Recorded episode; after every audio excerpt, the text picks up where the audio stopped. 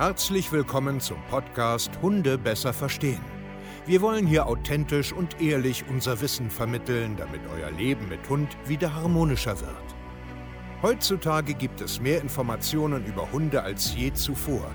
Das Internet gleicht einem Dschungel an Meinungen und Philosophien und dadurch gibt es sehr viele verunsicherte Menschen. Damit ihr wieder Licht am Ende des Tunnels seht, nehmen wir euch an die Hand und begleiten euch durch diesen Dschungel. Wir räumen auf.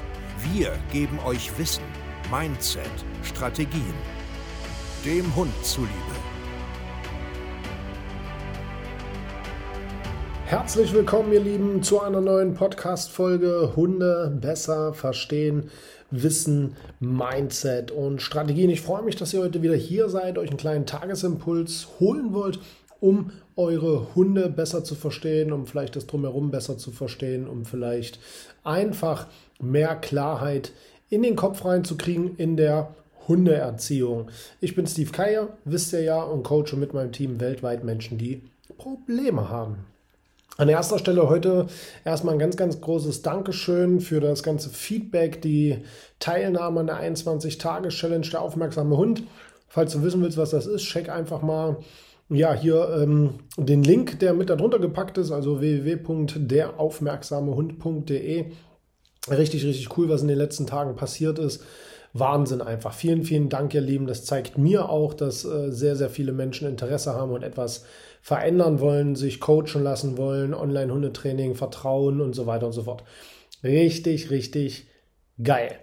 Heute soll es aber wieder um etwas, ähm, ja, wie soll ich das sagen, um ein Thema geben, wo viel diskutiert wird drüber, auch völlig falsch verstanden wird und oft auch ins schlechte Licht gerückt wird, und zwar der Maulkorb. Für mich ist grundsätzlich der Maulkorb ein absolut geniales Tool. Ja, ist einfach ein super Hilfsmittel. Und warum, wieso, weshalb, da will ich jetzt ein bisschen drauf eingehen.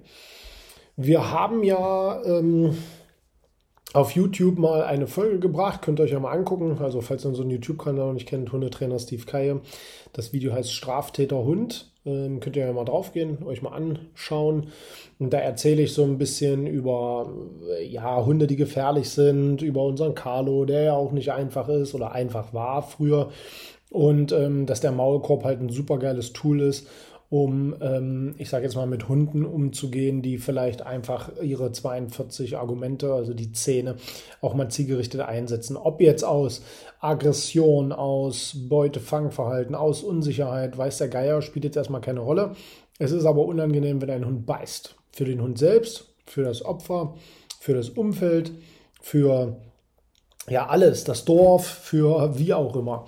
Nur wird dieser Maulkorb oft so schlecht ins Licht dargestellt oder, oder so als unangenehm bewertet. Also das heißt, es gibt sehr viele Menschen, die wollen einfach per Tu ihren Hund keinen Maulkorb drauf machen, aus verschiedenen emotionalen Gründen. Also einmal der arme Hund, einmal, was sollen die Leute von mir denken, dann einmal, oh nee, das kann ich nicht machen, das fühlt sich nicht richtig an und so weiter und so fort.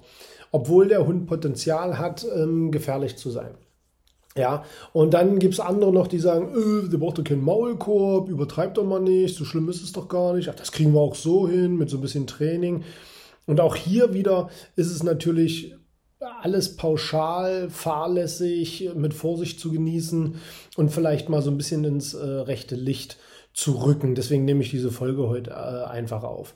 Ein Maulkorb ist für einen Hund wenn er vernünftig auftrainiert ist, nichts anderes wie so eine Brille für uns oder ein Hut oder so.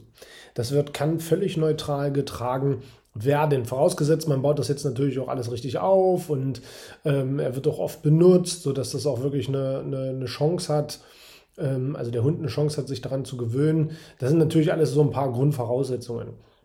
Aber nichtsdestotrotz wenn man es richtig macht, ist das für den Hund überhaupt kein Problem. Er kann dadurch trinken, er kann damit spielen, er kann damit Leckerlis entgegennehmen, er kann atmen, hecheln, ähm, alles ganz cool. Und vor allen Dingen, was er kann, ist sein Leben zurückkriegen. Es gibt nämlich sehr viele Hunde und auch Menschen, die halt Probleme haben, wo die Hunde halt aggressiv sind, wo sie bellen, nach der Hacken schnappen, Hunde attackieren, ihren eigenen Menschen beißen oder fremde Menschen beißen. Und was da meistens entsteht, ist eine sogenannte Isolation. Man zieht sich immer weiter zurück, es kommt immer weniger Besuch, man geht nur noch spazieren, wenn es dunkel ist, man trifft keine Hunde mehr, man zieht sich immer weiter zurück. Und das ist für dich als Mensch nicht richtig und für den Hund natürlich nicht richtig, weil das ist kein Lösungsansatz. Isolation und Vermeidung ist kein Lösungsansatz. Das kann eine, eine Strategie, also für eine Momentaufnahme mal sein, ja klar, das macht ja auch Sinn. Was weiß ich, wenn äh, mein Hund bei Artgenossen ausrastet, äh, macht es Sinn, vielleicht einfach erstmal die Fremdhundebegegnung oder Hundekontakt zu meiden, bis man alle äh, Basismaßnahmen wirklich umgesetzt hat und wirklich Stabilität reinbringt. Ja, aber langfristig gesehen ist eine Isolation oder eine Vermeidung nie das Richtige. Und das aus emotionalen Gründen aus, äh, der arme Hund, ja, oder was sollen die Nachbarn denken, oder jetzt meiden mich alle, ist im Endeffekt ein egoistisches Thema.